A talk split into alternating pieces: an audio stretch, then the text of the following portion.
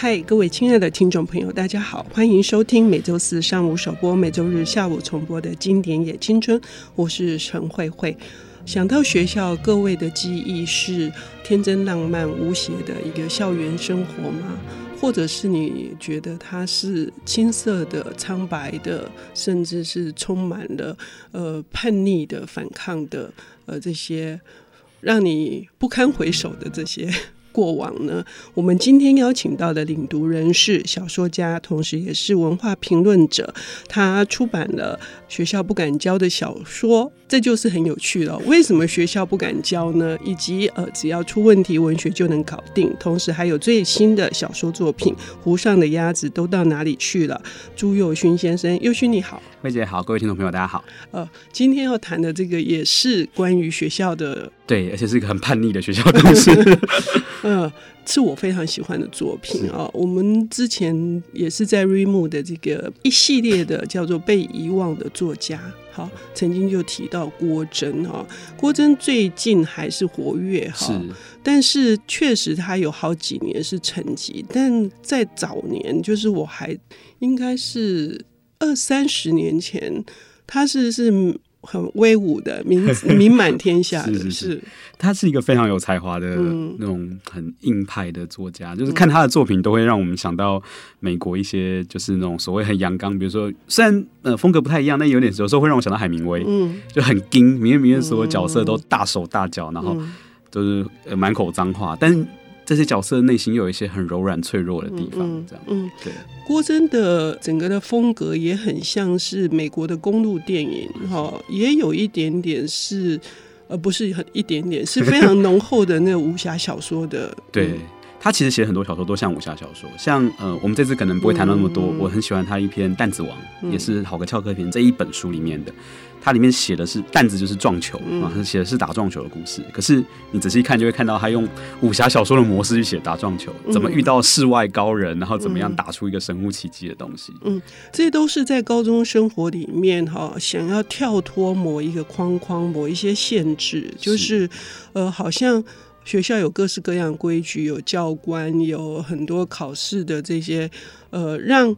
一颗骚动的，然后不安的这些灵魂，其实无法安放的。好个翘课天，非常的鲜明的描述出这种心情。对，好个翘课天，它的主轴其实就是翘课的一天。嗯，然后他有七个人，就是这七个男生，这些好朋友们，今天约好了翘课。那他们各自有各自的不同的想法，但主要就是说，主角跟其中的几个主角。遭遇了一些他们觉得很崩溃的事情，嗯，对，让他们的世界观大幅崩溃的事情，所以他们心情非常差，出来翘课。嗯，所以你整个小说其实你如果只看故事，你就会看到他们到处去打撞球，然后跟怪校的学生打架，然后看到女生就去勾搭女生，然后去舞舞会。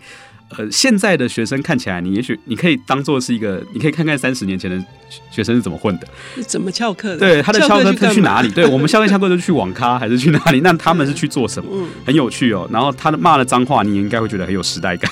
对，可能需要一点字典来翻译一下。但他的那个情绪，我觉得是。每一个时代的少年都会有的，嗯，就是那种我不想在这个框框里，我为什么一定要在这框框里？我们明明每个人都有自己的样子。他超会打篮球，然后他超级喜欢念哲学，然后他，呃，我是一个怎么样的人？他是个，可是我们只要成绩不好，我们就被视为是没有用的人，是真的吗？对，所以这个其实他是在做这件事。那我觉得好个翘课天，他有一个很厉害的一个点是说，呃，其实所有在升学主义经历过的人，都会反对框框，嗯，但是。破了框框，然后呢？嗯，一般人想讲不清楚。其实这篇小说我觉得很残酷的一个东西是，他在描写的是，等你把框框打破了，你就会发现，其实你跟其他人没有什么不同，其实你没有什么选择。成长是认知到，呃，没有选择是残酷。像有一个我很喜欢的一个画面，是他描写说，主角有一次躲在厕所里面抽烟，然后看外面在周会，抬头一看吓坏了，外面有一千个人穿着制服排的整整齐齐在那边，然后。他就觉得天哪，好恶心，嗯，就是所有人都变一样的了，人人都不见了这样子。然后他想找他的朋友小虎在哪，结果他发现找不到。嗯，他最后一句很漂亮的话，他说：“我想，如果我也排在那队伍里，我也会找不到自己。”嗯，就你知道这句话，当然指的就不是队伍了，是如果我也福音那个框框，我也会找不到自己。那这里有两面性，一个是我不想要框框，可是另外一方面，他也暗示你说，我知道我跟他们其实没有什么不同。嗯，我这么努力要跳出框框，可是框框好难哦。这好大，嗯，学校是小框框，他社会是大框框，我跳不出更大的啊，我能跳到哪里去呢？嗯。对，一个就是社会怎么用什么眼光在判断一个人是否成功或失败嘛？哈，就是当如果你是高中生，就你成绩好，那你就是好学生；你你如果是呃成绩不好，就是混蛋。哈，这是 这是小说里面是这样子写的。但是呃，佑勋在谈到这个自己个人，就是高中生在问我我是谁？哈，然后我能到哪里去？可是。却透过这个画面去知道，说自己是永远跳脱不了的，是逃脱不了的，这是一个非常可悲的。对他，我我觉得郭琛这一篇小说的复杂之处在于说，他会让你看最惨的东西，嗯，但会也会让你看到在最惨的状况之下那一点点神圣的光。我里面有一个我很喜欢的桥段，是有一个他的女主角叫蓝雪梅，嗯。就是他们在路上约了一个女生，对，然后这个女生呢，其实主角非常不喜欢她，嗯，主角是一个很阳刚的人，他就觉得这女生就是整天想要勾搭我们家帅哥，他他看不起她。可是后面有一个有一个画面是大乱斗，他们在舞会里面打架，然后打乱七八糟的时候，他们一群人被十几二十个人围殴在地上打的时候，蓝雪梅突然扑过去护住了他其中一个伙伴，嗯，然后在那边非常。尖叫的说：“你敢打我？”就是他就去护那个人，他自己完全不会打架，也被打得乱七八糟。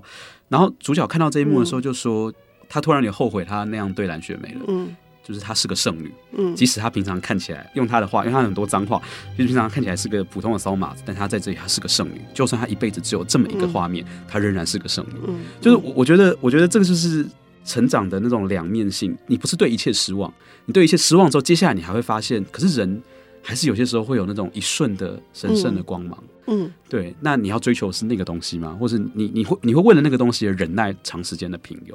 嗯，就就他这篇小说的感情是层层叠叠、很复杂的，一下正面，一下负面，然后一直往上拉。那拉到最后，就是他不是简单的告诉你幻灭就结束了，没有幻灭之后有神圣，嗯。可是你所相信的神圣的事物，有一天也会幻灭，就是一直在两端走来走去。那成长也许一定程度上是接受这种复杂。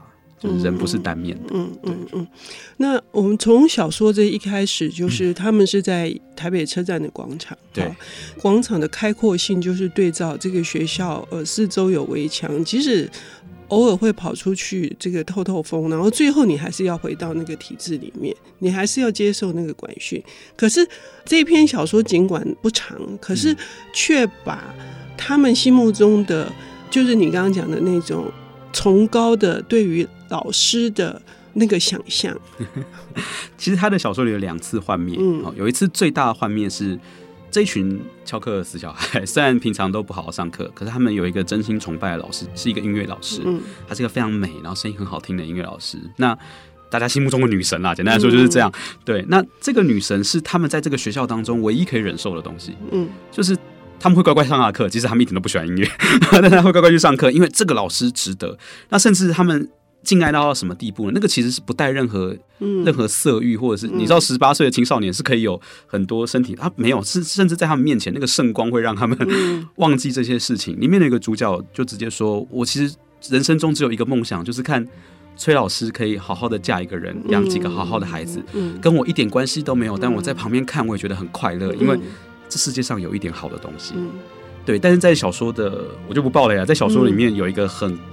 很惨烈的幻灭场面，嗯，就是这个崔老师不是他们想象的那个样子，嗯，嗯，只是他看到了崔老师的另外一面，嗯，然后所以所有人都崩溃了，嗯，对，那这个崩溃，我觉得就是这是这个小说的主要动力，就是这群人为什么整天翘课，今天为什么就是不回去，就是要一直翘课，是因为他们真的受不了，嗯，就是如果你生活中有一件事是你可以相信的，在学校里有一件事你可以相信，那你也许可以忍受，那如果没有呢？连这件事都没有的话，那你要往哪里逃？嗯，对，那小说的结局就是一个我觉得很悲伤的一个结局啦，就是我们的主角除了这音乐老师以外，他自己有个喜欢的女生叫马绵绵。嗯，其实你看这样就知道这是个非常异性恋男性的小说，所有美好事物都是女生，这是这是郭真的风格。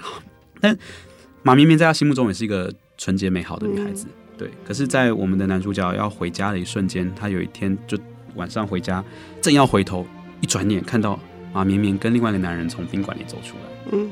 当然就知道是什么意思了，这绝对不是什么太纯洁的事情。对，那在这一刻，照理说应该要迎来第二个幻灭了，因为崔老师已经让你幻灭一次了，马绵绵这时候可能会有第二次幻灭。就这次，我们的主角看到这个画面，愣了一下，然后他决定面不改色走过去，对他吹了一个口哨，然后就走了，就是非常非常宁静的一个动作就过去。然后马绵绵很惊恐的看着他，因为马绵绵认出来那就是学校那个同学，他看到我了。嗯，对，而且马明明也知道他经常在偷瞄他。对，而且马绵绵也知道你暗恋我。对，然后后面还有一一些场景值得我们再讨论。哈，我们要休息一下，等一下回来。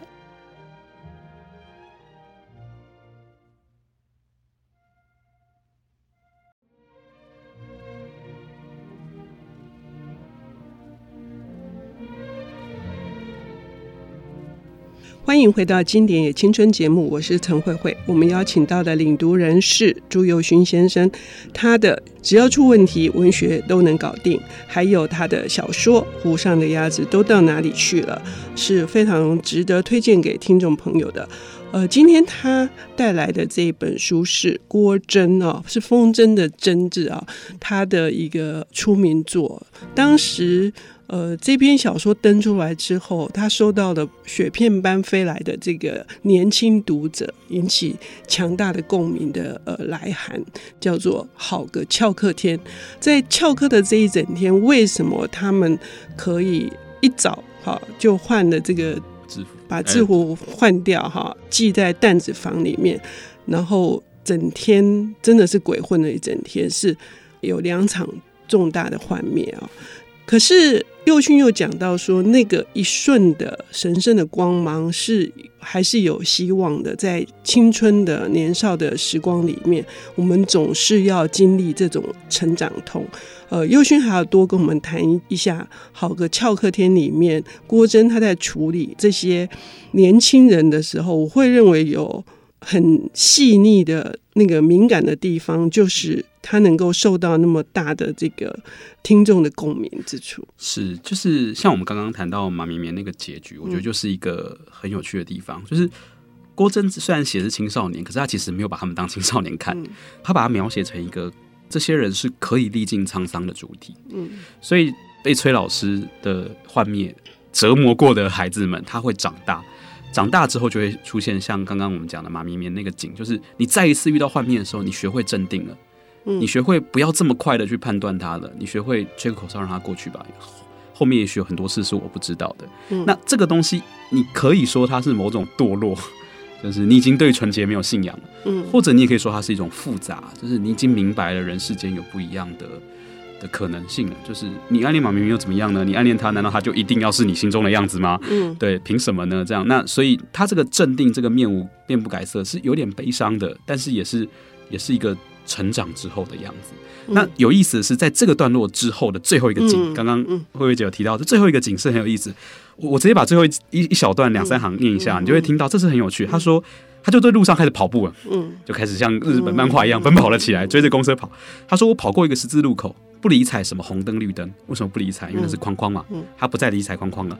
其实我已经没有东西可以追了，嗯、所有纯洁的事物都死了。嗯、但我心里仍然觉得自己要追上什么东西。于、嗯、是我一直追，在那初春的星光夜风中，沿着大路一直追下去。嗯、他说我没有，我没有东西可以追了，听起来好悲观啊，好幻灭。嗯、可是他又说，我还是觉得应该追上什么。他有放弃吗？其实他没有，是，最后还是拉了一个有点光明的尾巴出来。是在这个短篇小说集《好个翘课天》里面收集的八篇的作品，哈，很多都是一个人他在车子里面，哈，他自己认为他被包裹的安全的，但是那个事实上也是密闭的，也是另外一种框框，是啊。然后在公路上面，你想要追求自由，可是最后呢，你也不知道你在追什么。但是其中有一篇宥勋也非常喜欢的啊、哦，开车上路吗？对啊、哦，对，我觉得不知道在追什么这件事很有意思，嗯、就是对他来说追本身才是重点，嗯，就必须去追。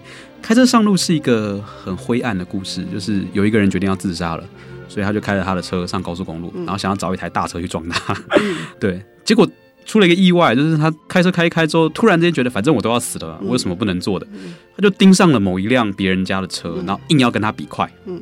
然后对方被追了，觉得遇到神经病，就是莫名其妙的追在我后面干什么这样？而且车子都开到冒烟了这样子。然后，但是在追到最终，我们都觉得啊，一一切都要爆炸了，一切都要死掉的时候，结果有一个小擦撞结束之后，我们主角突然觉得好了，就这样了，我不用真的去死了。嗯，对，就就就结束了这样。那这篇小说我第一次看的时候，我是高三那年看，真的是小时候看。高三嘛，在考大考，大家心情都很不好。我通车从台北坐回桃园，坐在车上看完，看完的时候觉得真的很震撼。就是我走下火车的时候，觉得我的整个人都被用力的摇晃过，晕晕的这样。就是，而这世界跟我想的不太一样。那我以为我会看到一个很灰败的啊，再去自他就去自杀的角色。对于忧郁少年来说，小说角色一百种自杀理由，那个无所谓。可是没有自杀这件事很特别。嗯。追完了之后，完成了某种事情之后，你得继续活下去，嗯、这个感觉很特别。嗯、他没有许诺你一个幸福的人生，可是他也没有告诉你，你就这样放弃吧。嗯，对，我觉得我小时候，我们小时候看了很多现代主义的小说，会说啊，就很灰暗，就放弃吧。人是一无可活，人是不值得活的。这样，嗯、对。但郭真不会这样，郭真会说，对，人是好痛苦，这样活着很痛苦。嗯，但但就这样下去。也没有什么不可以，就是没有说你痛苦就应该要放弃。那个里面的人的坚持、跟意志、跟尊严是自在其中，就所有人都很卑微，大家小所有角色都很卑微、很很弱，就是气势很弱，不成功，可是他还是很努力的活着。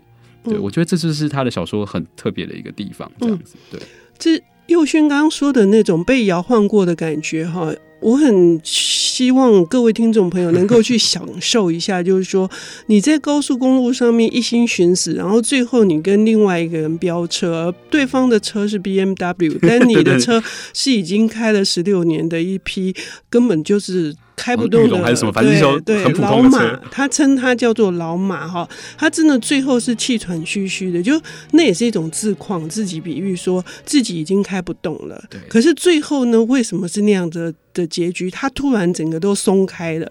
也就是说，你我觉得读这篇作品，就是你是一个很紧绷，你很紧绷的，你跟着他这样子飙车，然后最后你你你就是松开了哈，这是很奇妙的一种效用哈，文学的。升华 对 文学很有用，各位 好。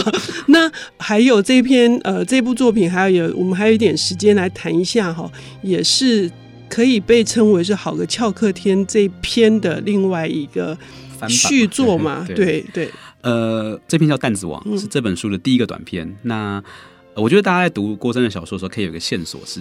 郭珍几乎所有的小说都是武侠小说，嗯，就是诶，就有点武断了哈。但你可以这样认知，就是不管他写什么题材，你其实都可以把它当做武侠小说来理解，因为它里面的人都有一种侠义气，那种照着武侠的公式去来。弹子王也是这样，弹子王写一个一群小混混当中最弱的那个，嗯，就是你就觉得莫名其妙，你干嘛跟他们一起混？你又不会打架，然后讲话结结巴巴，个性很懦弱，但就喜欢跟着大家一起混。那但是他有一项特殊能力，是他超级会打撞球。嗯，但只就是撞球，嗯、他打撞球到了一种神的地步，这样。嗯、对，那这个就是非常有意思哦。就是当这个主角很会打撞球的主角叫阿木，当阿木想要拿撞球去赚点钱或做点什么的时候，嗯、他就会失败。嗯，就是他有中间有一段，大家就想要拿他去诈赌，就他就会紧张，然后失败。嗯嗯、可是其实他明明就超强，这样。对，那中间。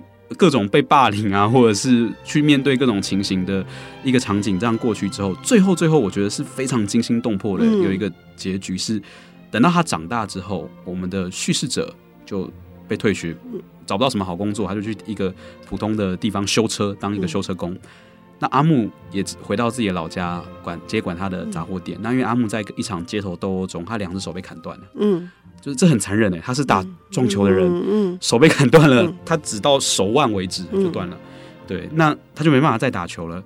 可是，在小说最终的结尾是呢，他们遇到了当年认识的一个女生，嗯，这女生在一个高级撞球俱乐部工作，嗯、看到了阿木断掉的手，这女生动了一个很残忍的念头，她就问阿木说：“你还打球吗？嗯，你来我们这边打一场表演赛，嗯，对啊，他他心里想的是说，你这样子，你手断了，你一定不能打。”他只是要去服务那些客人，好像把他当真情义收来说：“嗯、哦，你看有一个没有手的人在打撞球，嗯、你跟我们的那个驻驻点的国手打，打赢我给你五万块。”嗯，对。然后阿木就呆呆的就答应了，而且这是阿木暗恋过的女生，嗯，真是超残酷，他就答应了。这样，那可是，在小说的结尾，很惊讶的一个逆转是，阿木就突然之间变得极为沉稳，心无旁骛，一局一局打下去，嗯，他真的就赢了，嗯，在然后在所有人的惊骇之中，一个没有手的人打赢了一个。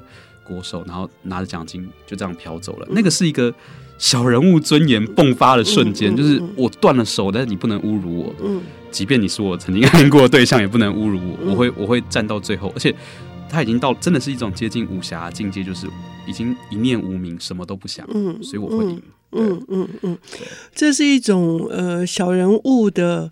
反败求胜，对对对对，我没有用，可是你不能侮辱我，嗯、这样对、嗯、的这个过程哦，确实从头到尾绝无冷场，而且每一个角色尽管呃出场，因为篇幅都不长，但是你绝对会留下难以磨灭的印象，因为它很像我们身边的呃一些呃弱势的人小小人物，可是。他们有一天会变成神，你怎么知道他在哪个领域里面？你看起来再不起眼的人，是对，他们是有剑气的。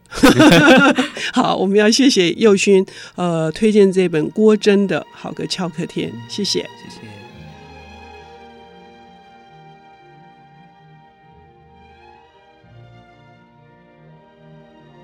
本节目由 IC 之音与瑞木读墨电子书联合制播。经典也青春，与您分享跨越时空的智慧想念。